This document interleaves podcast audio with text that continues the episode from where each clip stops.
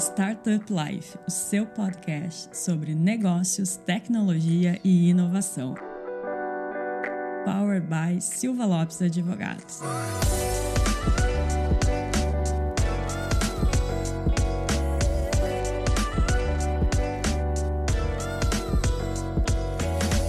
Galera, eu sou a Cristiane Serra e esse é o seu podcast Startup Live. E estreando em 2024, né? Aqui comigo a Daniela Froner. Dani, bem-vinda de volta. Muito obrigada, Cris, mas eu tenho uma informação para te dar que não é a minha estreia. É verdade. Eu gravei esses dias com o Lucas. É verdade. Estreando comigo, então. Pronto. Isso, isso contigo é a primeira vez. É verdade, eu tinha me esquecido. São tantos episódios, né, Dani, que É a gente acaba se esquecendo. É verdade. E hoje a gente vai falar de um tema que tem tudo a ver com o início de ano, né? Que muita gente se propõe a fazer mudanças. Então a gente vai falar sobre como fazer essa transição do mercado tradicional para o mercado tech. E Dani, conta pra gente aqui quem está aqui conosco hoje, quem é o nosso convidado, ele que tem uma larga experiência então, no mercado de tecnologia e vai nos ajudar a entender como fazer essa transição. Bom, Cris, hoje a gente tem o prazer de receber aqui o Francisco Simon, que é o Country Manager da Clara no Brasil. Bem-vindo, Francisco. Muito obrigado, Cristiane e Daniela, pelo convite. É um prazer estar aqui com vocês hoje. É um poder contar um pouco da minha jornada e, quem sabe, contribuir para a experiência de vida de alguém.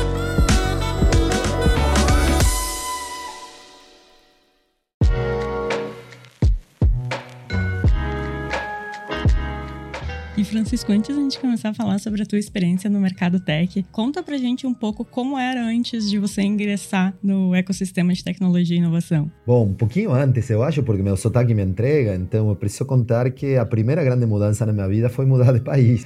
É, eu sou argentino, eu moro no Brasil há quase é um pouquinho mais de 25 anos. Eu tenho o privilégio de coração de me chamar que eu sou o argentino mais brasileiro que existe. Toda a minha vida corporativa, minha vida profissional foi feita aqui no Brasil. Já casei com brasileira, já tenho filhos brasileiros. Meu passaporte continua sendo argentino apenas, mas toda a minha vida profissional foi feita aqui. Então a primeira grande mudança foi mudar de país. Eu fiz minha carreira aqui. E de fato, eu tenho uma, assim, muitos anos de trabalho no que a gente chama talvez hoje empresas tradicionais, grandes corporações, enterprises, como a Sony, como a Microsoft, como a Whirlpool. E depois tive o privilégio de poder passar para esse mundo mais de empreendedorismo, de startup, talvez com um ponto de, de transição aí um pouco mais claro, porque eh, os anos nos quais eu estive na Microsoft foram talvez os anos de maior transformação da própria Microsoft. Foi a mudança do CEO do Steve Ballmer para o Satya Nadella, que é o CEO atual, é o terceiro CEO, né? Bill Gates, Steve Ballmer e Satya Nadella. E foi Satya Nadella quem, de fato, começou a falar de transformação digital. Eh, hoje está muito trilhado, todo mundo fala, mas eh, Microsoft foi provavelmente a primeira grande large corporation, ou tech company, que começou a, a vender, né? A falar, a levar o pitch de transformação digital e mudança para nuvem, para, enfim, para todo o ecossistema de empresas que eles atendiam, né? Estava lá naquele momento, eu acho que isso me, me, me- ajudou e me estimulou a entender que uma grande revolução estava pela frente aí me deixou um pouco motivado a explorar isso de uma maneira mais intensiva. Francisco, e assim, se tu podia compartilhar com a gente ah, um pouco de como foi esse processo de transição em trabalhar em grandes companhias e aí passar né, a atuar junto com as startups. O que, que tu poderia pontuar? Claro. Primeiro que eu queria falar é que para mim a escola e a oportunidade de ter trabalhado em grandes corporações é, eu sinto como um privilégio. Principalmente porque eu acho que me deu uma base muito sólida, muito forte de governança de processos comerciais, de compromisso com assertividade de metas e com desenvolvimento de negócios, de muita assertividade sobre os compromissos profissionais que cada profissional assume como resultado do mês, como resultado de trimestre. E de muita colaboração entre áreas. E essa palavra um pouco precisa explicação, né? Tem uma palavra em inglês tricky, né? Um pouco pode ser interpretada de duas maneiras, né? Porque de alguma maneira pode-se entender que empresas muito grandes têm pouca colaboração, mas também nesse tipo de empresas grandes, que são muito grandes de fato, ninguém consegue fazer nada sozinho. Então você Sim. constantemente precisa de outra área, de outro departamento, vamos falar assim, do sentido mais tradicional da palavra, né? Uhum. Então me deu um entendimento do trabalho colaborativo e construtivo, que para mim foi muito importante para meu desenvolvimento profissional. Então, para mim isso foi um privilégio e uma grande escola. eu acho que essa é uma base que me permitiu, a partir desse momento, captar todos os benefícios de empresas de tecnologia ou de empresas ou de startups ou de empresas que talvez consigam se mexer e avançar com uma velocidade naturalmente mil vezes maior, por motivos que a gente provavelmente vai discutir aqui ao longo dessa conversa, né? Mas, sem lugar a dúvidas, se eu não tivesse tido toda aquela experiência, hoje eu não seria o profissional que eu sou atuando no segmento de startups, ou de empresas de tecnologia, ou de empreendedorismo. E tu considera, Francisco, assim, que as, as grandes companhias, elas são engessadas, os processos, procedimentos? É, é, eu não acho justo, porque eu acho que falar de engessado tem um viés muito negativo, né? Uhum. Então, pareceria que estamos indicando uma empresa que não seria bem sucedida. E estamos falando de empresas que têm maior valuation do mercado, que estão aí há décadas atuando, se reinventando e sendo bem sucedidas. Então, não sei se a palavra é mais engessada. O que eu falaria é que são empresas que têm uma governança muito rígida que não dá para pular tem passo por passo que não dá para evitar que quando você conhece a regra do jogo, os processos e você atua conforme, você consiga também avançar. Mas eu mencionei empresas nas quais eu trabalhei, Microsoft, que provavelmente é uma das empresas que continua sendo uma mais inovadoras do mundo, Sim, que está transformando né? e continua sendo líder e recentemente bateu a maior valuation, a empresa com maior valuation da Terra. Então assim, não, não há como falar que são empresas engessadas ou que pecam em inovação. Apenas tem processos eu, falaria, tem mais stakeholders que precisam ser envolvidos e alinhados uhum. para, para seus processos de inovação. Sim. É, mas são regras de jogo. Sim, porque normalmente, não que é uma regra, né? Mas é muito comum, quanto maior a, a corporação, ela tende a ser de capital aberto. Então, tu tem todo aquele relacionamento com os acionistas investidores. Então, isso pode acabar tirando uma liberdade. Eu, eu te faço essa provocação porque a gente escuta muito no mercado falar assim: ah, as startups elas conseguem correr à frente, elas são mais rápidas porque elas não têm essas, tantos esses processos, procedimentos e a grande maioria não tem capital aberto, não tem todo aquele relacionamento com o acionista, né? Então, por isso que eu te fiz essa provocação. Sim, da maneira que eu explico isso, o análise que eu faço é, é um approach um pouco diferente. Não necessariamente uma empresa grande, uma enterprise é lenta. Novamente, eu falei agora, a gente não pode falar que Facebook, que Apple, que Microsoft são empresas necessariamente lentas. Tem sua governança, naturalmente, e, e, e elas provavelmente são é, desejo de trabalho de 80, 90% dos profissionais do mercado. E eu acho que acontece é que a disponibilidade ao risco é diferente numa grande empresa, num Big Corp, de uma pequena empresa, de uma startup. Uhum. Empresas grandes, é muito mais a perder se alguma coisa não der certo.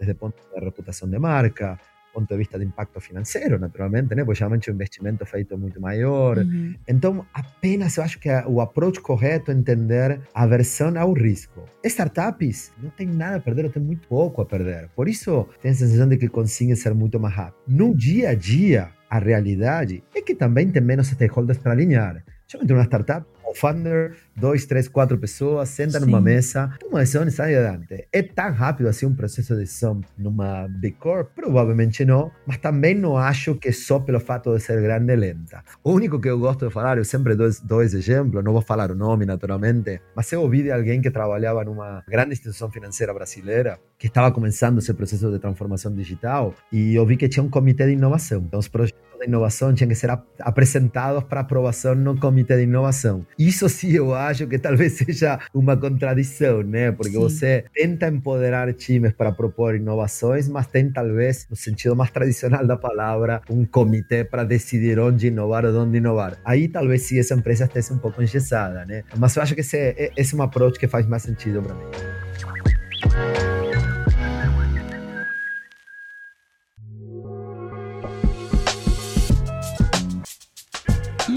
Francisco, conta pra gente um pouco mais sobre a tua trajetória no, no mercado tech. Você já tem mais de 20 anos aí, né, de atuação no mercado tech. Então, conta pra nós como é que foi essa, as tuas passagens por empresas de grande expressão. Você falou da Microsoft, mas a gente sabe também teve aí Uber, teve Facebook, que agora é Meta, teve a Solfácil e agora a Clara, né?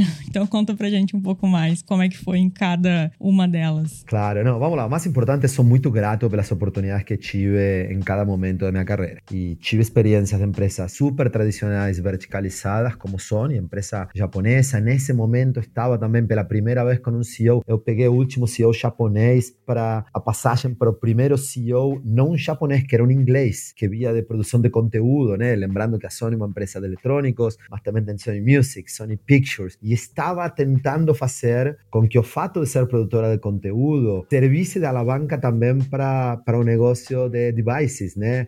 Então foi um momento muito, muito interessante, né? Então, desde empresas super tradicionais, super hierárquicas, de fato, tive uma empresa um momento no qual algumas posições eram necessariamente de japoneses, de expatriados. Né? Então, nas operações tinha algumas posições que eram de expatriados e ao longo dos anos em que estive, eu mesmo tive o privilégio de poder sentar em cadeiras que até aquele momento não tinham, só podiam ser de japoneses, né? Naturalmente. Então, foi uma mudança de cultura muito grande. Passei depois para Microsoft, cultura eh, americana completamente oposta à japonesa, cultura de scorecard, de muita transparência sobre o que, que você prometeu, o que, que você entregou, se não entregou, qual que é a correção do erro, do error, né? Como você se compromete e quando vai fazer. Então, é, com muita, muita transparência e essa mudança de CEO que falei, é, Satya Nadella, que foi o primeiro que trouxe uma visão dentro das empresas de um conceito que hoje está absolutamente trilhado, distribuído e todo mundo fala, que é aquele conceito do growth mindset. Não sei se vocês sabem a história. Satya Nadella, ele pessoalmente tinha lido o livro da, o livro da Carol Dweck, aquela autora né, daquele livro,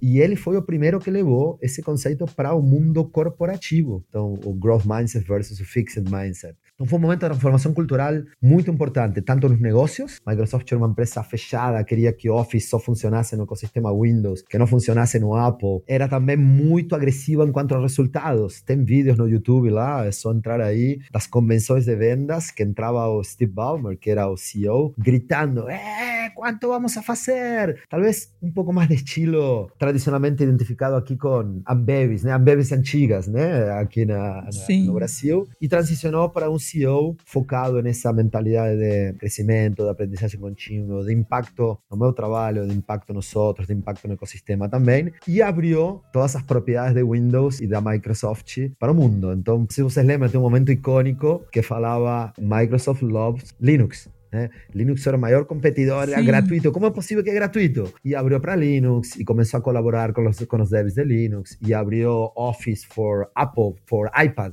que hasta ese entonces no existía y comenzó a monetizar a base instalada de iPad también. Fue una mudanza, una mudanza eh, cultural muy grande. ¿Por qué que falo eso? Porque no acho que existe apenas un tipo de Big Corporation, existen diferentes tipos de Big Corporation. ¿sí? Después fui para Whirlpool, eh, fui responsable pelo negocio en América Latina da KitchenAid, uma empresa super tradicional. E aí que foi meu primeiro choque, mudança, falaria, cultural muito grande, porque Mais o último do lançamento... que o modelo japonês para o modelo americano? Foi, mas o, o próximo, porque, Aham. vou, vou te dar um exemplo. Eu liderava um negócio de small appliances. Eh, basicamente, o produto icônico de Small Appliances dentro da KitchenAid é aquela batedeira de ferro fundido, pesada, né? Que pesa uns Sim, 10 quilos. sim. Linda, produto icônico, de desenho, que fica às mostras, né? Todo mundo deixa no balcão da cozinha, provavelmente escolheu uma cor específica que gostava. Esse produto tem aproximadamente 100 anos, 100 anos, sem muita mudança. E não é um produto com chips dentro, é um produto mecânico, naturalmente, que foi evoluindo, mas o desenho praticamente o mesmo durante os últimos 100 anos. E eu tive a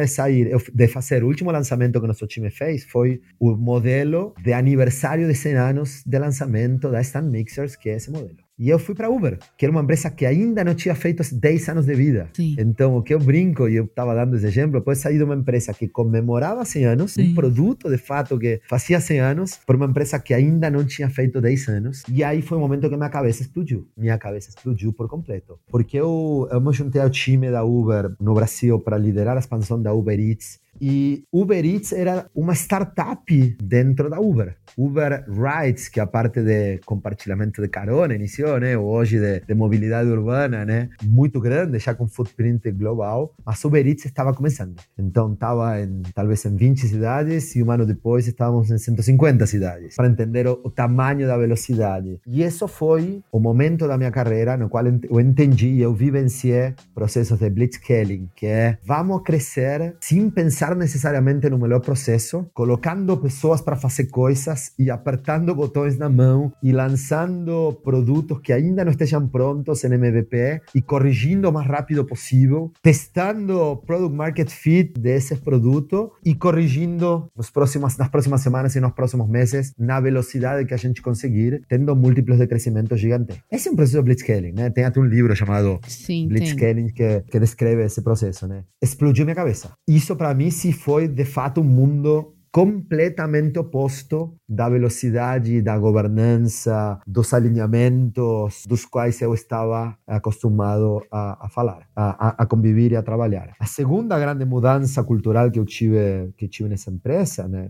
que tive na Uber, foi, foi a primeira vez que eu vi salas de reunião com todas as pessoas participando. Quem estava na sala estava falando, estava contribuindo e tinha algum motivo para estar na sala. E falava com uma autoridade que para mim era impressionante e que não era uma autoridade dada por hierarquia. Essa outra mudança muito grande. Não tem títulos, não tem cargos. Muito se fala hoje, até muitos falam... Horizontal. É, fazendo piada, até... Sim. Não, muito falam, ah, tem muitos heads hoje na internet, né? No LinkedIn, head de, head daquilo. É que não acho que alguém está se colocando numa posição que não existe. É que as startups trouxeram uma cultura no qual os cargos já não faziam mais... Não tinha mais necessidade de colocar cargos. Ninguém tinha necessidade de, de se chamar de diretor, de se chamar de vice-presidente, de se chamar de gerente júnior, gerente. Eu lembro, eu fiz uma carreira corporativa, no qual um belo dia eu fui promovido na Microsoft de diretor para senior director. Alguém pensa numa startup o que significa ser promovido de diretor para senior director? Não, provavelmente meu escopo não, não, não, mudou, eu continuo exatamente com o mesmo escopo, na, apenas que eu, pelo processo de promoção lá e tudo, eu parei de ser diretor e passei a ser senior director. Então eu acho que essa quantidade de heads que a gente vê hoje no LinkedIn não é as pessoas com dificuldade de descrever qual que é sua posição ou pessoas se apropriando de um cargo. É que, de fato, hoje em dia temos muitas startups para as quais as nomenclaturas dos cargos tradicionais, desde o nascimento da empresa, já não faziam mais sentido. E isso, para mim, estava nessa reunião, na qual um monte de pessoas estavam, independentemente da posição do escopo, e todos falando com um conhecimento da causa, e eu talvez sem saber que existia o tal de síndrome de impostor, que hoje uhum. se fala muito, eu passei. A primeira semana, eu participei de reuniões que falei, não é possível o que, que eu estou fazendo aqui. E eu falava, as pessoas falavam assim, com uma propriedade do negócio, e eu falava, putz, há, quanto tempo você está na Uber? Ah, estou um mês. Ah, estou 45 dias. Não é possível. Não é possível que essa pessoa chegou a 45 dias aqui. Então, o que eu acho também que startups tem esse empoderamento. É uma mistura de empoderamento com responsabilidade da pessoa, com, com esse ownership da pessoa de se está na reunião está por um motivo e é responsável por alguma coisa e fala exatamente com a, mesmo, com a mesma autoridade de qualquer outro que estiver na sala lá. Isso para mim foi uma mudança extraordinária e explodiu minha cabeça. Essa capacidade de crescer negócios, de impactar tão rapidamente e sentir teu impacto no negócio, para mim explodiu minha cabeça. Sim, eu imagino que devia ser uma sensação de construir o avião voando. Total. E, novamente, eu acho que a maior alavanca para isso acontecer é não penalizar ninguém pelos erros. Ter uma elasticidade, uma. A gente sabe que vai errar. O importante é não errar, ter um risco minimamente gerenciado, não errar duas vezes ou continuamente sobre o mesmo ponto e ter assim, um diagnóstico do erro muito rápido e uma correção do erro muito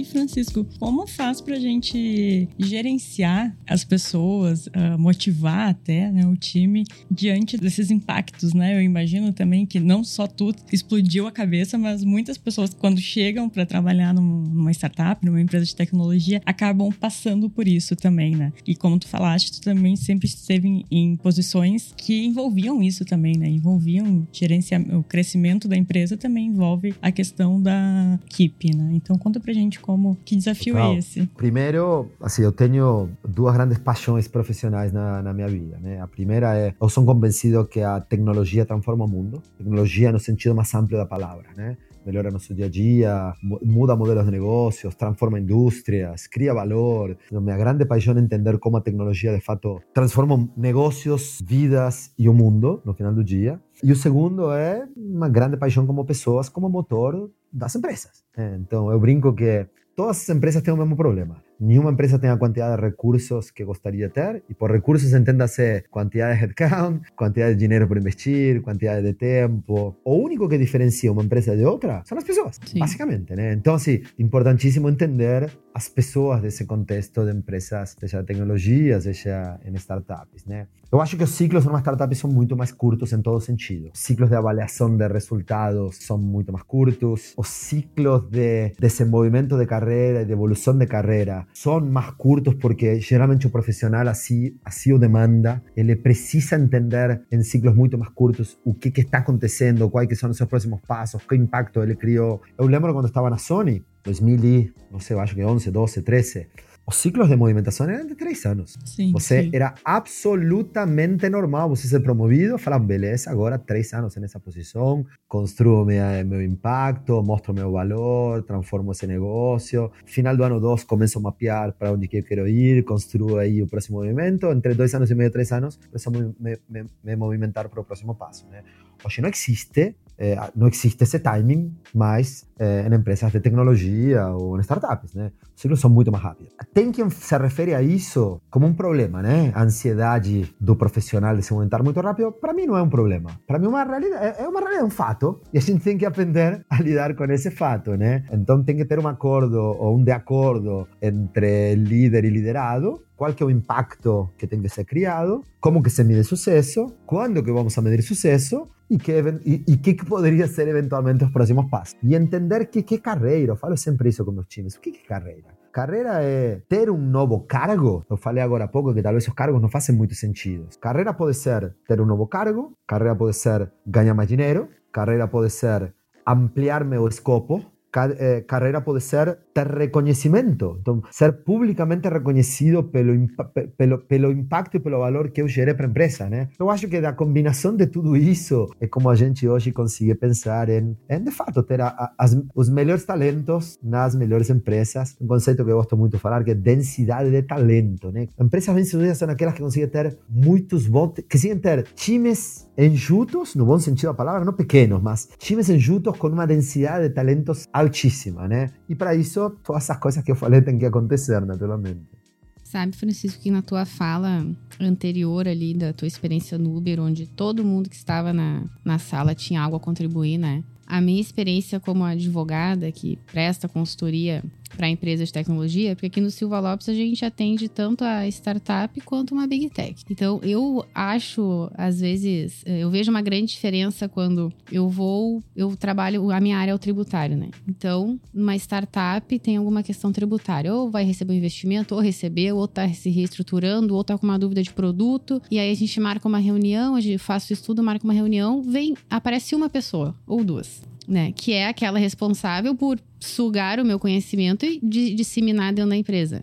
É engraçado que quando eu vou atender uma big tech, vem todo o setor fiscal falar comigo. E não faz muito. E a pergunta é, a pergunta é, todas aquelas pessoas tiveram algo para contribuir naquela reunião? Exatamente. Todas conversaram, todas falaram? Lembra que eu falei o exemplo contrário da, da minha primeira experiência na Uber, né? Isso. Provavelmente não. Provavelmente é uma coisa de, sabe, todo mundo participa de alguma maneira e vai na, vai na reunião. Mas sim, é uma situação que eu, eu consigo imaginar o que você está falando. Isso, exatamente. Não faz muito tempo eu atendi uma, uma empresa, é uma Big Tech até, mas ela recente tinha sido adquirida por uma outra empresa grande, americana, listada em bolsa. E aí eu achei muito cômico, porque veio todo o setor fiscal da empresa, que é a nossa cliente, todo o setor fiscal da empresa que tinha adquirido ela. Então, era, na sala tinha umas 20 pessoas e do lado da, do Silva Lopes só tinha eu. E aí eles falaram: Ah, só tu vai vir? Aí eu, sim, era que aqui Silva Lopes é uma startup, só tem uma pessoa vai vir aqui. Onde dizer, o ROI da pessoa tem que ser muito grande. E às vezes eu vejo um pouco dessa, dessa diferença quando eu vou atender. Então, quando tu comentou essa tua experiência na Uber, me remeteu muito isso. Mas, novamente, eu queria só deixar claro: não acho que tem lado ruim ou lado bom, não tem certo ou errado. É diferente. São governanças, governanças de risco, governanças de negócios, decisões divididas em stakeholders de maneira diferente. Uhum. Realmente, e cada empresa tem um mérito da maneira que trabalha, naturalmente. E assim, Francisco, aqui na tua carreira,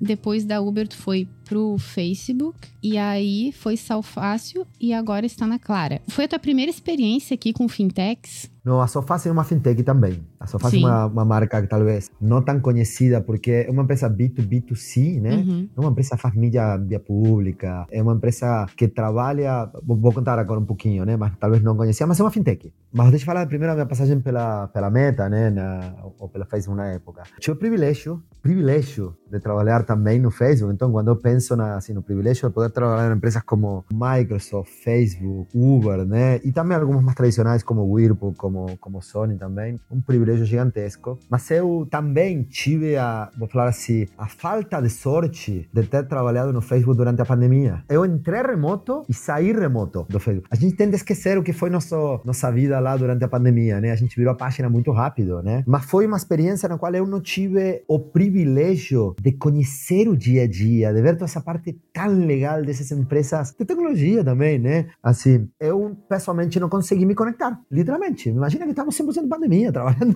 trabalhando sim. na varanda da, da suíte do meu quarto, né? basicamente. E foi nesse momento que eu decidi que queria voltar para startup. Talvez, se eu tivesse estado presencial, minha conexão teria sido diferente com o Facebook, mas eu decidi que queria voltar para startup e aí fui para a Sofácil. Então, o que é a? Sofácil é uma fintech que financia projetos de energia solar, principalmente de pequeno porte. Então, para o que chama GD, geração distribuída, que é as placas solares no teto do local de consumo. Então, basicamente, uma residência com as placas no teto, com consumo que, que geram energia para consumo no local. O Fábio Carrara, que é um, um gênio, que é o, o, o founder né, o CEO, ele, ele tem uma carreira talvez muito tradicional de MBA em Stanford, com a possibilidade de ir para o mercado financeiro, mas ele falou: o mundo não vai dar certo se a energia solar não tiver um papel importante na nossa vida. O mundo vai acabar. E ele decidiu que, em lugar de ir para o mercado financeiro a ganhar dinheiro, como a maioria dos seus colegas lá do, do MBA, alguma coisa a energia solar queria fazer. Ele começou a investigar, teve suas teses e, primeiro, ele decidiu montar um, integrador. Quem que é o integrador? Integrador é aquele profissional que vai na casa do cliente, que dimensiona e desenha o produto e instala o produto lá na, na residência. E o que ele queria, naturalmente com uma ambição gigantesca, foi eu vou ser o maior instalador do Brasil. Eu vou, ainda não tinha muitos na época, eu acho que ele começou em 2019, 2018. É, ele falou: Eu vou ser as Casas Bahia do instalador. Vou ter presença nacional, vou consolidar esse segmento e vou instalar no Brasil todo. Às vezes tem boas ideias em timing eh, errado, né? Então, Sim. nesse momento, os equipamentos eram muito caros, não tinha muito profissional disponível para fazer a instalação. E ele falou, ele fala que os amigos dele ganhavam dinheiro lá no mercado financeiro e ele vendia dois, três projetos por ano. E ele é engenheiro de formação, ele instalando lá, sujando a roupa, machucando as mãos fazendo instalação. E aí ele entendeu que nunca seria possível fazer uma consolidação desse segmento, porque é muito local. Ninguém pode ter time próprio no Brasil inteiro para fazer uma instalação. E também é um canal que é muito fácil de ser dominado, controlado no bom sentido da palavra. É muito difícil ser que alguém seja dono do canal. Por quê? Porque esse profissional que vai lá instalar numa cidade remota, na verdade, ele mesmo pode vender o projeto depois. Tony podia estar lá, que era um terceirizado, e falar: Ô, oh, João, amanhã, se você tem um amigo, em lugar de ligar para essa empresa, me liga que eu instalo para você mais barato. Então, depende muito da mão de obra. E aí ele teve a genialidade de falar: a grande alavanca desse segmento vai ser o financiamento, não vai ser a instalação. Por quê? Porque o ticket médio custa algo em torno de 30 mil reais. Quantas famílias no Brasil têm o limite de crédito disponível de 30 mil reais, ou muito menos, 30 mil reais disponível? Nem sequer limite no cartão de crédito de 30 mil reais. Acho que o limite, limite médio do cartão de crédito crédito, você sabe, você sabe, no Brasil é, é 1.400 reais, é muito baixo realmente. E aí ele falou, é, a tese da sua fase foi, vamos fazer uma fintech para financiar projetos de energia solar, onde nós entendemos que se pudermos oferecer uma parcela que desde o primeiro momento seja igual ou mais barata que a conta de luz que o usuário pagava, ele poderia pagar. Mas com duas coisas mais que teriam que acontecer ao mesmo tempo. Primeiro, no momento de pagar minha parcela, ele não tem por que pagar mais a conta de luz, isso significa o projeto tem que estar instalado, bem instalado, gerando energia para ele não ter que consumir ainda energia da rede. E segundo, o projeto tem que ter uma qualidade boa. Porque se o projeto começar a funcionar e seis meses depois parar de funcionar, ele vai voltar a pagar a conta de luz e ele vai precisar continuar pagando minha parcela de financiamento e não vai poder fazer as duas coisas ao mesmo tempo. Então a tese dele é: eu vou validar se o projeto está bem dimensionado, vou homologar instaladores de uma qualidade boa para instalar meu projeto e eu vou dar um prazo suficientemente longo para que a primeira parcela já seja igual ou menor do que a parcela da conta de luz. Se tudo isso acontecer, eu tenho um modelo de negócios muito bom.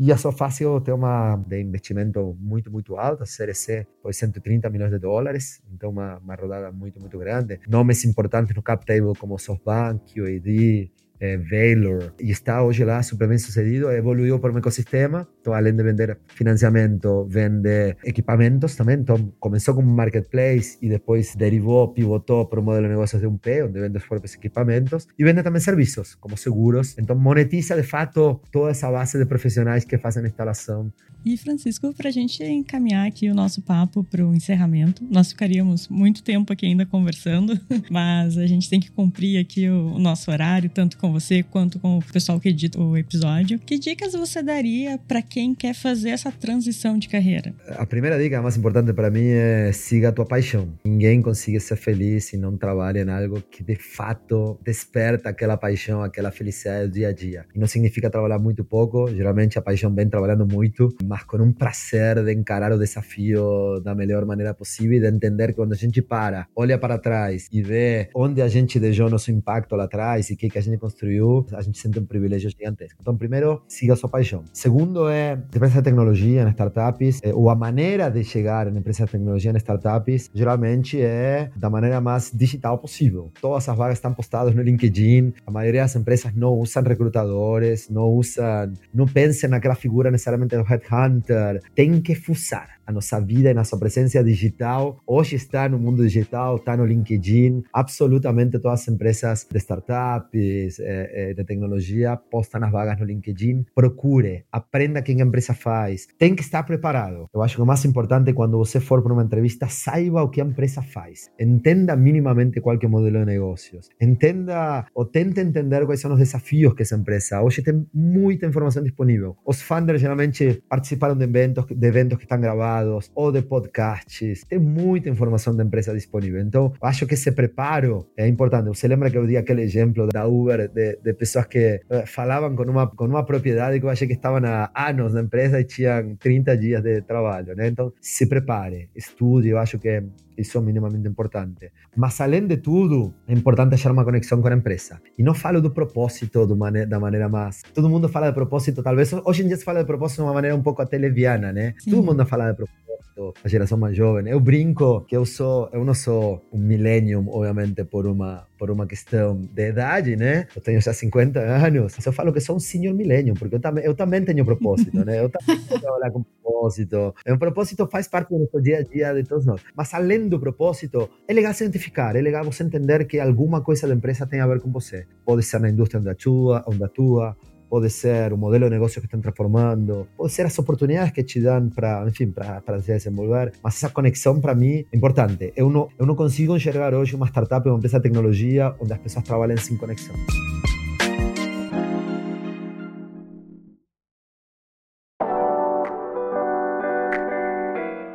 Essa mensagem do Francisco, a gente vai encerrando aqui o nosso episódio. Francisco, a gente quer te agradecer muito, com certeza. Nossos ouvintes tiveram muitos insights aqui ao longo do nosso papo. Deixar o espaço, então, para você fazer suas considerações finais, também deixar os contatos da Clara também. Claro. Fica aqui o convite para vocês conhecerem a Clara. A Clara é a maior plataforma, ecossistema de gestão de despesas e pagos corporativos da América Latina. Temos operações no Brasil, na Colômbia, no México, mais de quase 15 mil clientes clientes na América Latina, más de 4 mil no Brasil, todo tipo de empresas, desde grandes corporações, empresas de porte médio e de porte um pouco menor também. Nós basicamente damos uma linha de crédito global para a empresa, acessam a nossa plataforma, a empresa emite a quantidade de cartões de crédito corporativos que quiser, a gente fala que ajuda a digitalizar as despesas, então começa a passar todas as despesas corporativas através da nossa plataforma, acompanhamento em tempo real, prestação de contas instantânea, o usuário também via aplicativo faz o reporte instantâneo da despesa que está fazendo, pagamento de serviços de software de subscrição, de despesas de representação, operação de loja, pagamento de fornecedores, tudo isso pode ser feito através da nossa plataforma, redução de burocracia, aumento de controle e aumento de eficácia. E recentemente a gente lançou Clara Conta, que é uma conta digital também, com um grande diferencial. E o grande diferencial é que todo saldo disponível na conta diariamente tem um retorno de 110% do CDI líquido. Isso é um retorno muito, muito, muito muito grande. Então, o que a gente quer é que nosso, nosso cliente utilize de fato a plataforma de Clara para pagar, seja com cartão de crédito, seja com TED, seja com boleto, e todo o dinheiro que circula aqui em Clara Conta gera um ganho financeiro muito importante para o cliente. Então, se você hoje tem pagamentos que está fazendo, enfim, fora de, de nossa plataforma, saiba que você teria uma eficiência financeira muito mais grande se fizesse através da Clara. Fica aqui convite. E eu estou no LinkedIn, é, é a rede onde sou muito mais ativo, Francisco Simon, linkedin.com.br Francisco Simon. Feliz de me conectar com quem quiser e eu sempre aloco um pouquinho do meu tempo para, enfim, para conversar com novos, novos talentos, pessoas em início de carreira. Fica à vontade de, se tiver uma dúvida ou precisar de alguma ajuda, me contactar, que vou tentar estar disponível para todo aquele que, que precisar. Muito obrigada novamente, Francisco. Dani, muito obrigada pela companhia. Eu que agradeço. E aos nossos ouvintes e quem está nos assistindo no YouTube também. Muito obrigada pela companhia em mais um episódio e até o próximo. Obrigado. Tchau, tchau.